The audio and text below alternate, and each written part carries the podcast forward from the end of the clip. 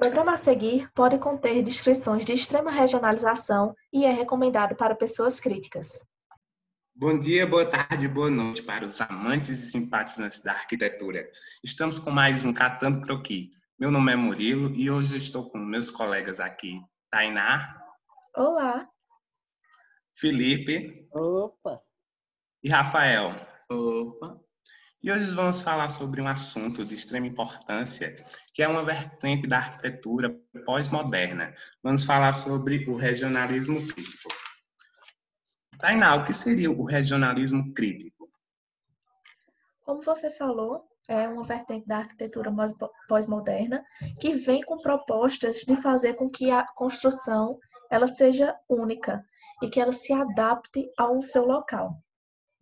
Essa vertente, ela vai contra a arquitetura homogênea, que visava um padrão de edificações, e ela visa preservar o entorno da edificação, respeitando rigorosamente o clima e a região onde ela vai ser inserida.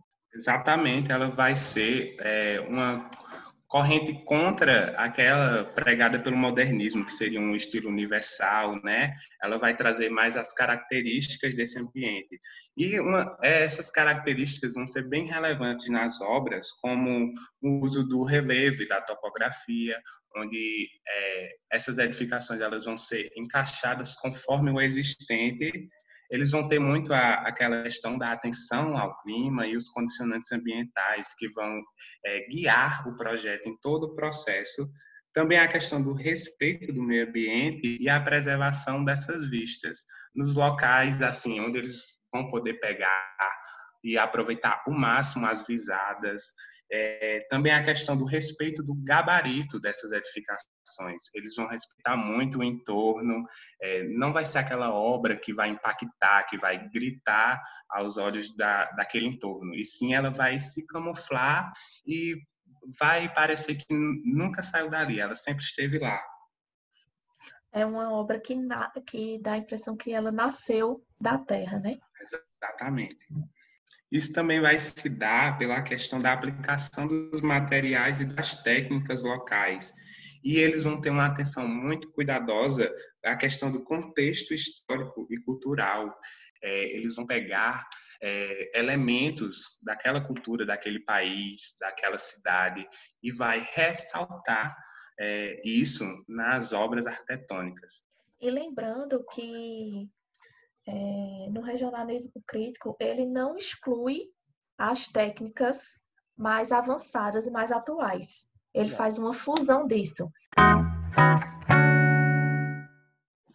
Com isso, a gente pode trazer uma discussão de como é, essa vertente da arquitetura é importante no, tanto na construção atual quanto para qualquer tipo de construção. Felipe, qual seria a importância desse contexto é, inserido na arquitetura que você descreveria? Isso, Murilo. É, a importância do regionalismo crítico ela se dá da necessidade metodológica ou uma afinidade pessoal de pessoas que moram, vivem em um local já contextualizado ou de apropriação moderna.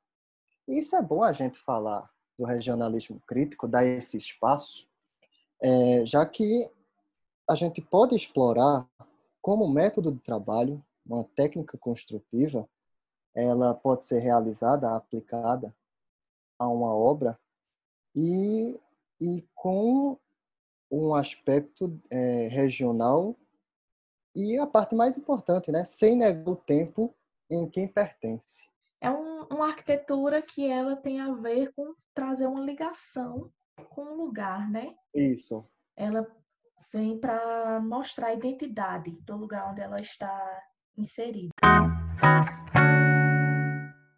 Isso, e vamos ter alguns exemplos em algumas obras famosas de alguns arquitetos que é, tiveram essa vertente da arquitetura.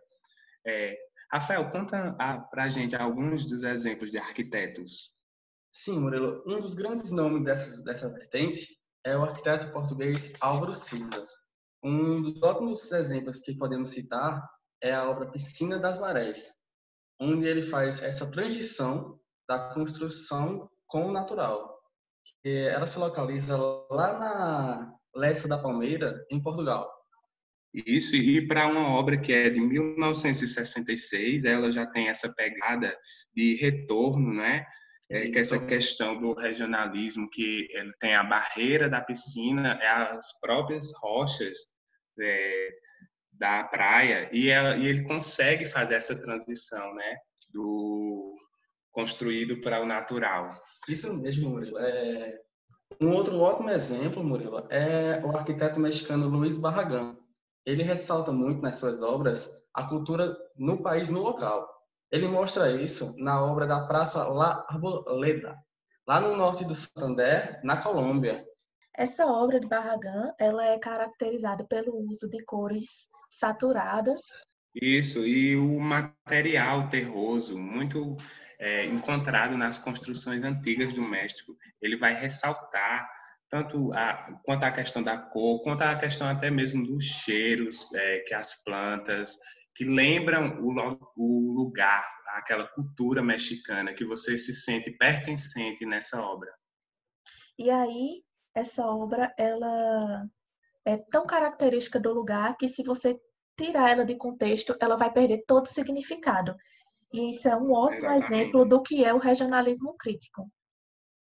Exato, e é uma vertente que é muito importante até atualmente, que a gente aprenda é, que toda construção ela vai ter su, é, suas características e que nenhum, nenhum projeto ele vai ser igual ao outro devido exatamente o seu entorno, devido às suas condicionantes. Isso é essencial para uma boa arquitetura que é, você consiga fazer essa leitura bem feita de, do propósito a que essa edificação vai, ser, vai servir, né? E assim concluímos mais um Catando Croqui. E semana que vem, não perca, vamos voltar com um assunto bem polêmico. Partido e conceito. Você sabe a diferença?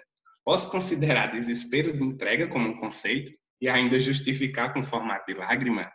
Tchau, até a próxima.